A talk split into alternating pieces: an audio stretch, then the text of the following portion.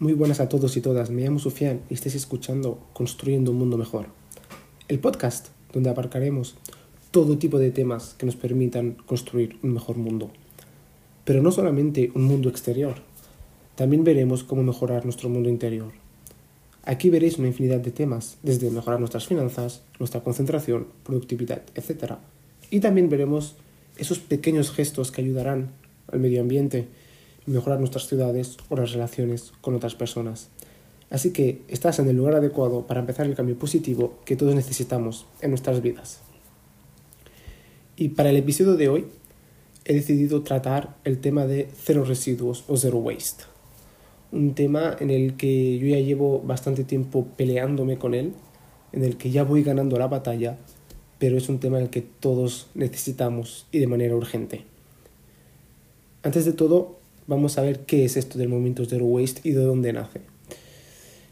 Es básicamente un movimiento o estilo de vida que pretende que llevemos una vida, valga la redundancia, en la que no generamos ningún tipo de residuo o basura.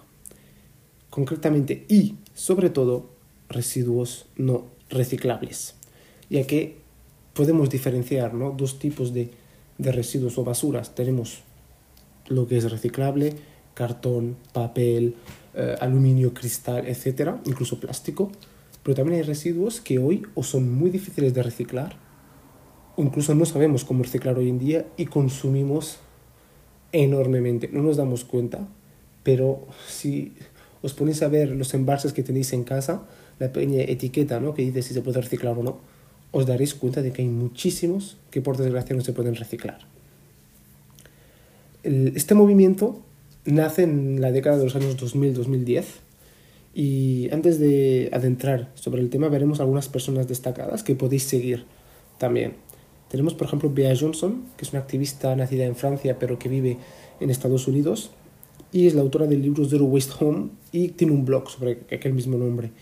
También tenemos Laura Singer, que es otra activista estadounidense en la que ha fundado una, una empresa de Simplico que vende productos para facilitar y ayudarnos en esta transición del cero residuos. O tenemos Annie Leonard, que hizo un documental La historia de las cosas, que nos permite de ver el ciclo vital ¿no? de, de todos estos bienes que consumimos cada día, desde el nacimiento hasta básicamente su, entre comillas, muerte. O Gabriela Baeza, esta vez mexicana, en la que en el 2017 publicó un documental El Reto, en el que se veía como ella misma intentaba llevar a cabo esta vida de cero residuos. También tenemos esta vez Eric Lundgren, el primer hombre de la lista, que ha creado una empresa para intentar reciclar y reparar productos eh, electrónicos. O Benedict Moret, que es una activista francesa, la que ha publicado un libro, La familia presque zéro déchet, la familia casi, la familia, perdón, casi cero residuos, en la que también ¿no? nos explican su día a día cómo eh, reducen ¿no? Eh, sus residuos constantemente. Y en cada país hoy en día encontraréis ¿no? activistas, eh, gente que lleva un blog, ya sea en Instagram, YouTube, redes sociales, poco, poco importa, encontraréis a alguien que, que os enseñe ¿no? y que lleva a cabo esta misión.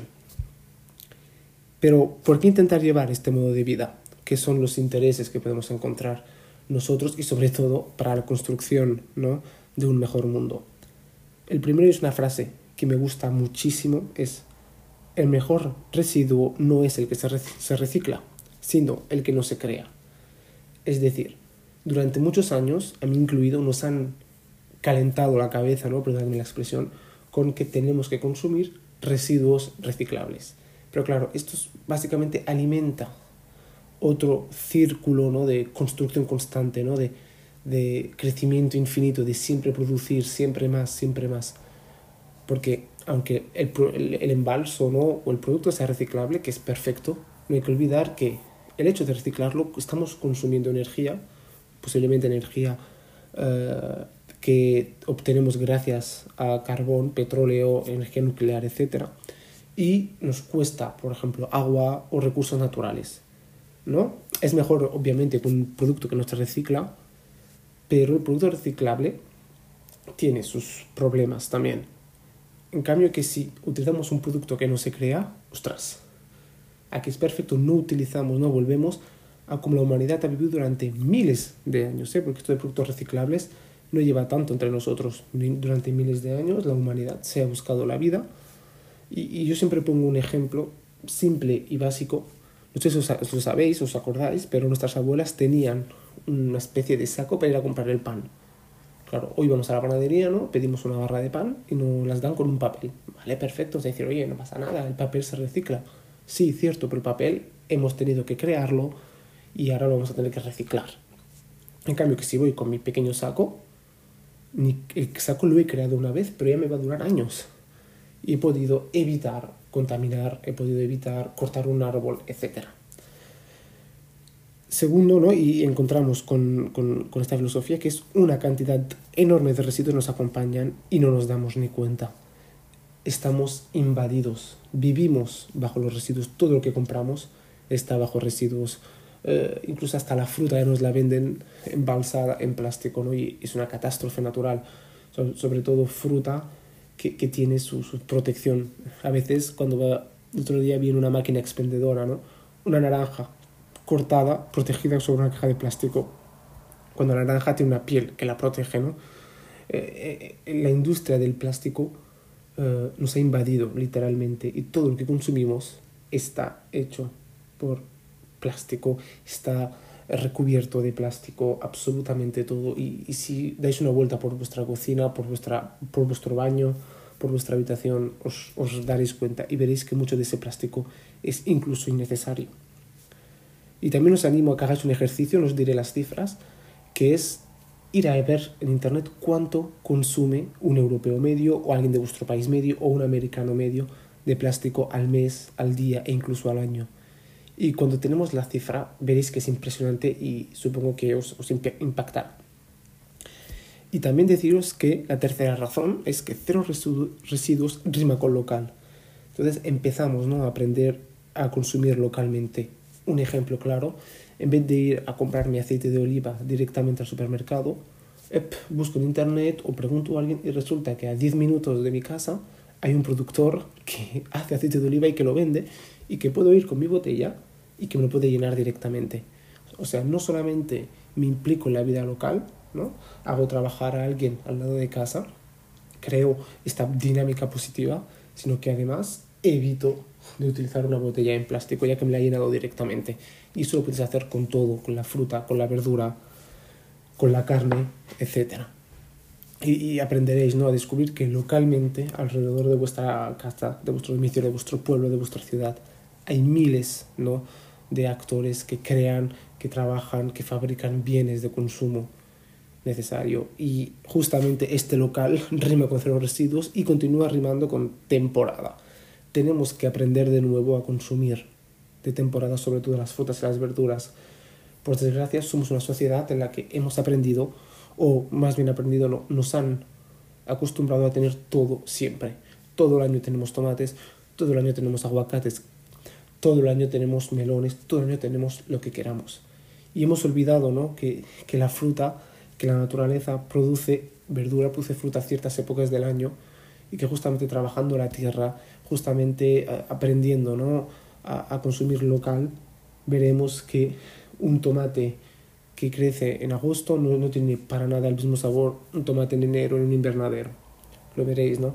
Y justamente si aprendemos a discutir, ¿no? A, discutir, perdón, a hablar, a intercambiar eh, con el agricultor de al lado, con la granja de al lado, etcétera, veremos, ¿no? Que la fruta y la verdura responde también a, a criterios es algo que hemos olvidado.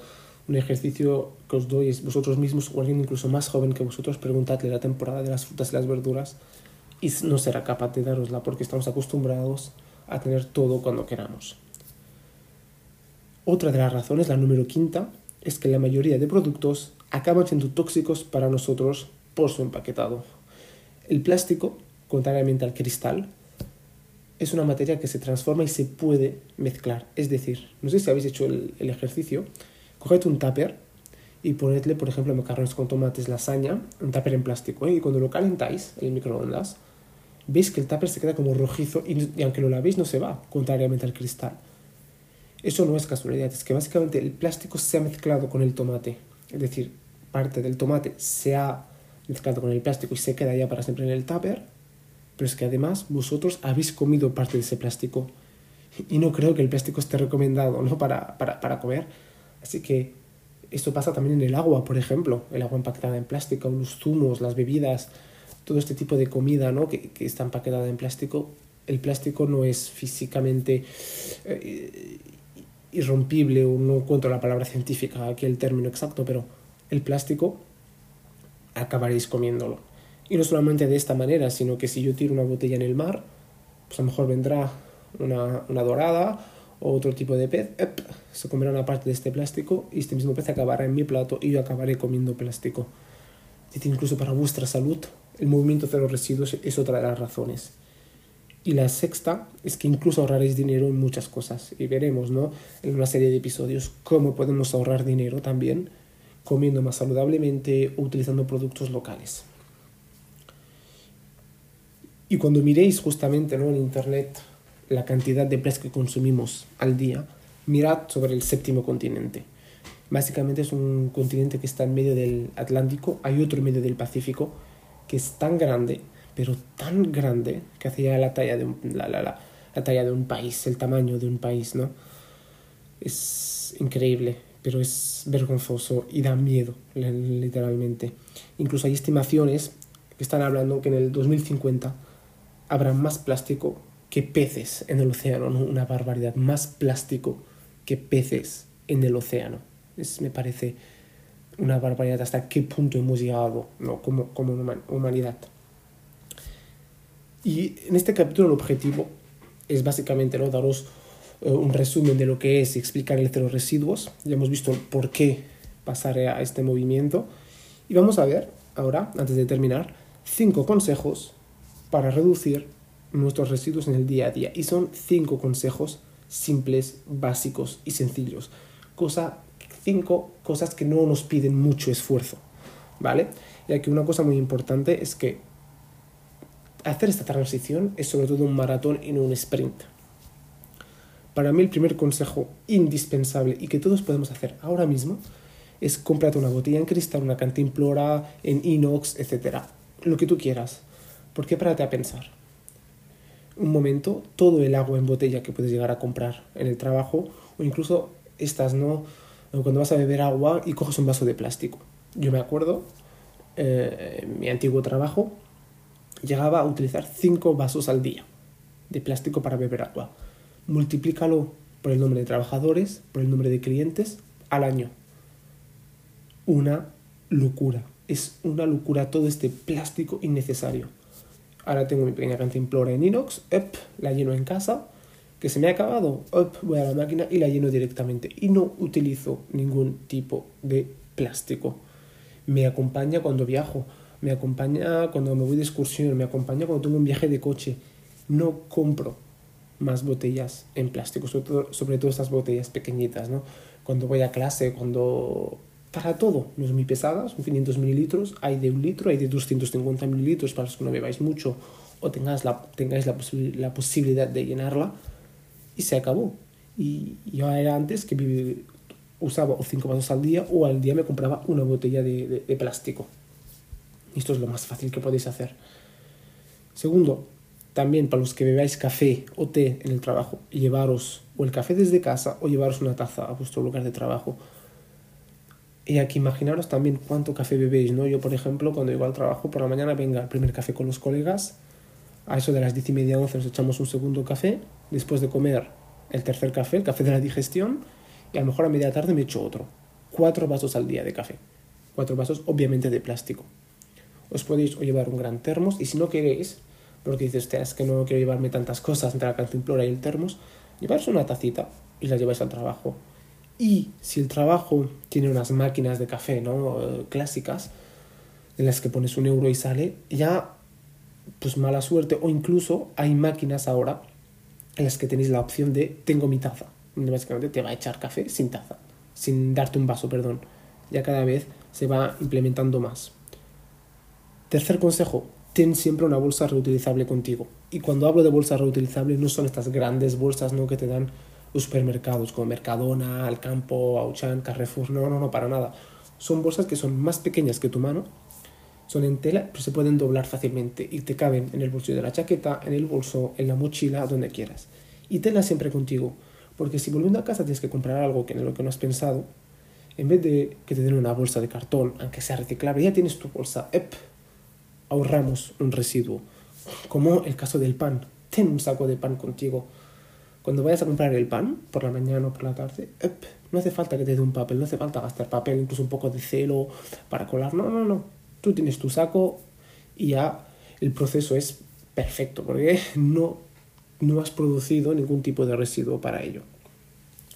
Y cinco, en el caso en el que no podamos utilizar nuestros propios embalses, privilegiad ¿no? los productos que estén embalsados en cristal, cartón o plástico reciclado o reciclable. Aprended también a leer las etiquetas de los productos, porque muchas veces vemos el logo reciclado o de reciclar, pero no quiere decir nada. Hay que aprender ¿no? a interpretar qué quiere decir cada producto. Es que lo puedo reciclar, es que no se va a reciclar, es que lo tengo que tirar en el contenedor del cartón plástico, en el contenedor de basura normal, orgánica, etc. ¿No? Estos son los cinco consejos básicos, sencillos, al alcance de todos, que podemos empezar el día a día. Y es solo el primer paso del maratón, los primeros metros de un largo maratón. Y ese es mi consejo bonus, ¿no? Como decía justa, justamente antes, tomaros vuestro tiempo.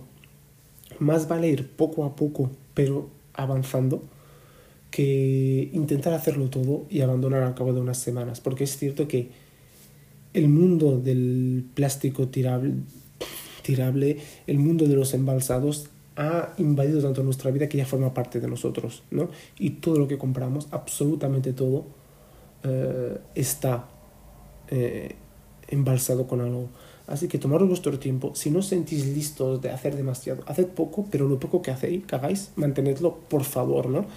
También es una frase que vi en, en un muro en Estados Unidos que me marcó mucho, que decía, no necesitamos que pocas personas lo hagan todo perfectamente, sino necesitamos que todo el mundo haga algo, aunque sea insignificante. Que a lo mejor todo el mundo deje las botellas de plástico de agua y ya es un paso enorme, porque es este efecto ¿no? dominó en el que básicamente somos tantos humanos en el mundo que algo tan pequeño, insignificativo como ya no consumo botellas de plástico o me llevo mi taza al trabajo para el café, nos va a hacer ahorrar millones y millones de plástico. Porque al fin y al cabo los océanos son solo gotas de agua. Pues lo mismo nosotros, si poco a poco empezamos, veréis que los cambios pueden ser importantísimos y significativos. Y si empezáis poco a poco, cada vez iréis a más. Pero más vale ir a más tranquilamente que ir a más de una forma eh, exagerada. Es como empezar un maratón en sprint, hacer 3-4 kilómetros a tope y luego en el décimo abandonar porque ya no puedes más. En cambio, si vamos poco a poco, tranquilamente, paso a paso, ¿no? piano piano, como dicen en Italia, seguramente llegaremos muchísimo más lejos. Así que muchísimas gracias por haber estado aquí una vez más y la Mm, seguiremos ¿no? con esta serie de podcast y esta vez la vamos a dedicar, vamos a profundizar más en partes de la casa, un baño cero residuos, una cocina cero residuos, recetas para limpiar la casa, etcétera, o otros consejos más, ¿no? ir avanzando poco a poco. Así que muchísimas gracias, no dudéis en compartir el podcast con amigos, familiares, hermanos, gente que incluso no eh, tenga la fibra eh, ecológica ya que por daros una anécdota, yo hace años me acuerdo que compraba papel de cocina reciclado y creía que era el más ecologista del mundo, cuando ahora incluso ya no compro papel de cocina, ya que tengo ¿no? Eh, servilletas de tela, trapos de tela para cuando comemos y, las lavo una vez a la semana, por ejemplo. ¿no? Veréis que ser ecologista es mejor comprar reciclado que no reciclado, pero eh, podemos hacer más y debemos hacer más, tenemos la obligación de hacerlo. Así que no dudéis en compartirlo con esas personas que veis que tienen esta fibra ecológica a punto de levantarse. Muchísimas gracias por todo y hasta la próxima. Hasta luego.